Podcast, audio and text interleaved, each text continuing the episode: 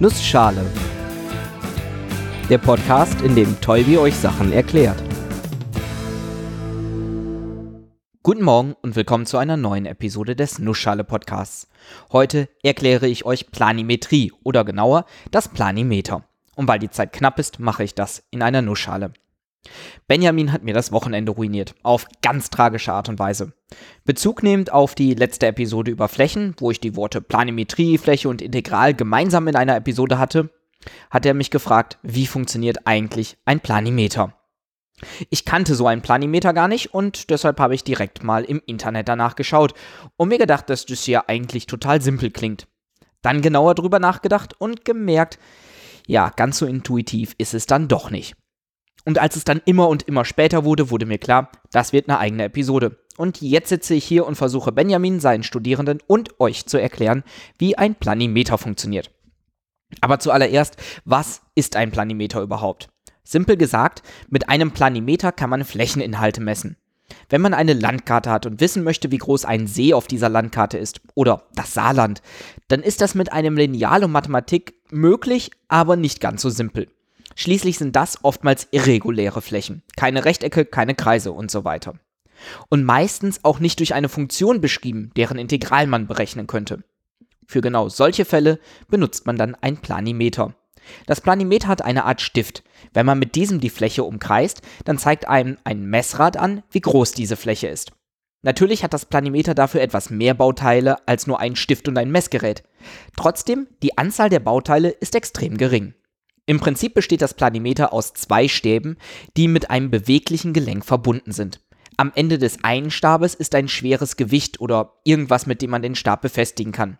Und am anderen Ende des anderen Stabes, da ist besagter Stift. Vergeben wir mal Namen. Das Gewicht nennt man den Pol und den Stab, an dem der Pol hängt, den nennt man den Polarm. Der andere Arm, das ist der Fahrarm, der mit dem Stift. Man befestigt den Pol nun irgendwo außerhalb der Fläche und fährt mit dem Stift die zu messende Fläche ab. Da wo der Polarm und der Fahrarm mit einem Gelenk befestigt sind, ist am Fahrarm ein Messgerät. Das Messgerät ist ebenfalls eine recht simple Geschichte.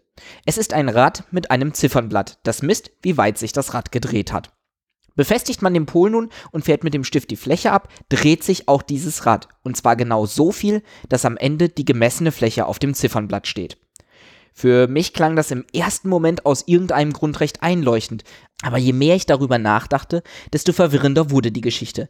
Wir fahren ja eine Strecke, eine Länge ab, und trotzdem zeigt das Messgerät die Fläche an. Wie kann das sein? Fragen wir mal die Mathematik. Was wir brauchen, ist einen ganz bestimmten Integralsatz.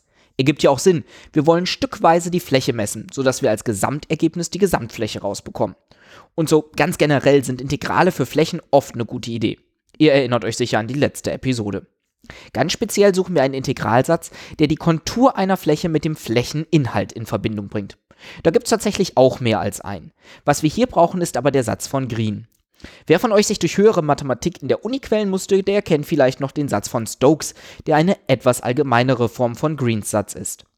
Greens Satz besagt, dass das Integral über eine Fläche von der Differenz der ersten partiellen Ableitung einer Funktion g von x nach x minus der ersten partiellen Ableitung einer anderen Funktion f von x nach y über x und y gleich dem Kurvenintegral über f. Es geht weiter. Ich konnte es mir jetzt einfach nicht verkneifen, das einmal runterzurattern, aber im Prinzip heißt das gerade Gesagte nur, wenn wir mittels Integralen einen Flächeninhalt ausrechnen wollen, müssen wir nicht alle möglichen unendlich kleinen Teilflächen zusammenaddieren. Es reicht, wenn wir die Fläche einmal umkreisen und die Höhen addieren. Ein Beispiel. Wir haben ein Rechteck. Sagen wir mal, es ist 2 cm hoch und 3 cm breit. Und jetzt schauen wir uns das Ganze in einem Koordinatensystem an, wo die untere Kante einen Zentimeter über der Koordinatensystemachse schwebt. Jetzt nehme ich mal nur diese untere Kante und berechne das Integral. Die untere Kante ist 3 cm lang und schwebt 1 cm über der Koordinatenachse. Das Integral beschreibt quasi den Flächeninhalt zwischen der Kante und der Koordinatenachse. Also ein 1 mal 3 cm langes Rechteck. Also 3 Quadratzentimeter. Die Fläche unter der unteren Kante. Die obere Kante ist 3 cm über der Koordinatenachse. 1 cm, den das Rechteck drüber schwebt, plus 2 cm, die das Rechteck hoch ist. Der Flächeninhalt unter dieser Kante bis zur Koordinatenachse ist also 3 cm Höhe mal 3 cm Breite, also 9 Quadratzentimeter. Die Seitenkanten des Rechteckes sind quasi unendlich dünn bezüglich der Koordinatenachse, die wir betrachten. Deshalb können wir sie erstmal außen vor lassen. Das Integral darüber ist jeweils 0. Berechne ich nun das Kurvenintegral dieser Fläche über die Höhe, dann ist das genau das, was wir gerade getan haben, zusammengerechnet. Wir gehen einmal die Kanten des Rechtecks entlang. Die obere Kante, Integral 9 Quadratzentimeter. Dann die rechte Kante, 0 Quadratzentimeter. Dann die untere Kante, die wir aber in die andere Richtung durchlaufen. Wir müssen also ihren Wert negativ nehmen, also minus 3 Quadratzentimeter. Und die linke Kante, 0 Quadratzentimeter. 9 plus 0, minus 3 plus 0 gleich 6 Quadratzentimeter. Das ist genau der Flächeninhalt unseres 2 mal 3 Zentimeter großen Rechteckes. Am Rechteck kann man sich das noch recht gut vorstellen, oder?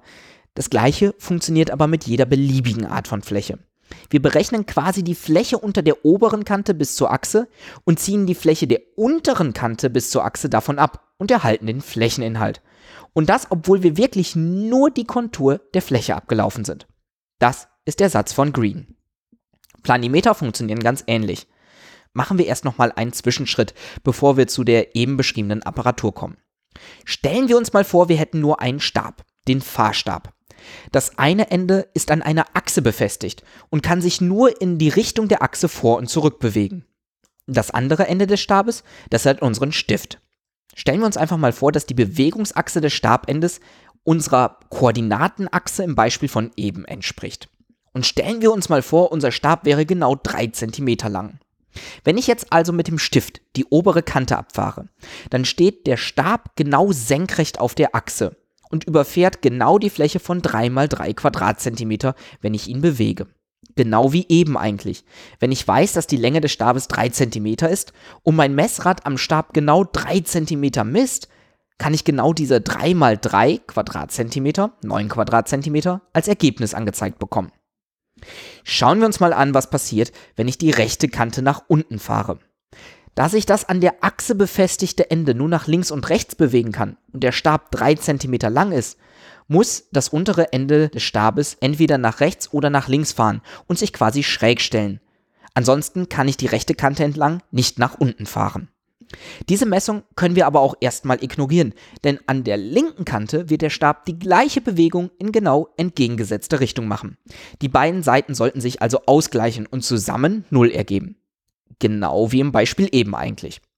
Schauen wir uns mal an, was passiert, wenn der Stab die untere Kante entlang fährt. Er steht nun schräg, fährt aber ansonsten genau die gleiche Länge ab wie bei der oberen Kante. Eigentlich erwarten wir doch aber, dass als Messung drei Quadratzentimeter rauskommt, also nur eine gemessene Strecke von einem Zentimeter mit dem drei Zentimeter langen Stab. Naja, hier kommt ein ganz wichtiger Trick ins Spiel. Das Messrad am Fahrstab misst immer nur den Teil der Strecke, der rechtwinklig zum Stab gefahren wird. Sprich, fahre ich genau im rechten Winkel zum Stab, ist der Stab genau rechtwinklig zur Bewegungsachse, wie an der oberen Kante, dann misst das Messgerät genau die gefahrene Strecke. Würde ich den Fahrstab entlang der Fahrstabrichtung weiter bewegen, also genau der Richtung, die ich nur mit der Achse fahren kann, und der Fahrstab liegt auch genau in diese Richtung, dann würde das Messgerät genau nichts messen. Das würde dann passieren, wenn die zu messende Kante genau auf der Koordinatensystem- und Bewegungsachse liegen würde. Das haben wir hier nicht, wir sind irgendwo dazwischen. Der Stab steht relativ schräg und misst deshalb auch nur einen Wert zwischen 0 und 3 cm. Wenn man sich die überstrichene Fläche nicht mehr als Rechteck, sondern als Parallelogramm vorstellt, wird recht schnell offensichtlich, es müssen genau die 1 cm sein, die wir erwarten. Also eine gemessene Fläche von 3 Quadratzentimetern.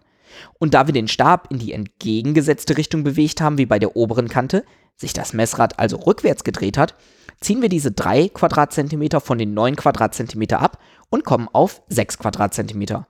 Und genau wie der Satz von Green funktioniert das hier auch für nahezu beliebig komplizierte Flächen. Und da ich jetzt schon viel zu lange rede, genau das gleiche funktioniert auch, wenn man den Fahrarm nicht an einer festen Achse befestigt, sondern an einem Stab, wie den Polstab. Die Mathematik wird dabei etwas komplizierter. Das Prinzip bleibt aber genau dasselbe.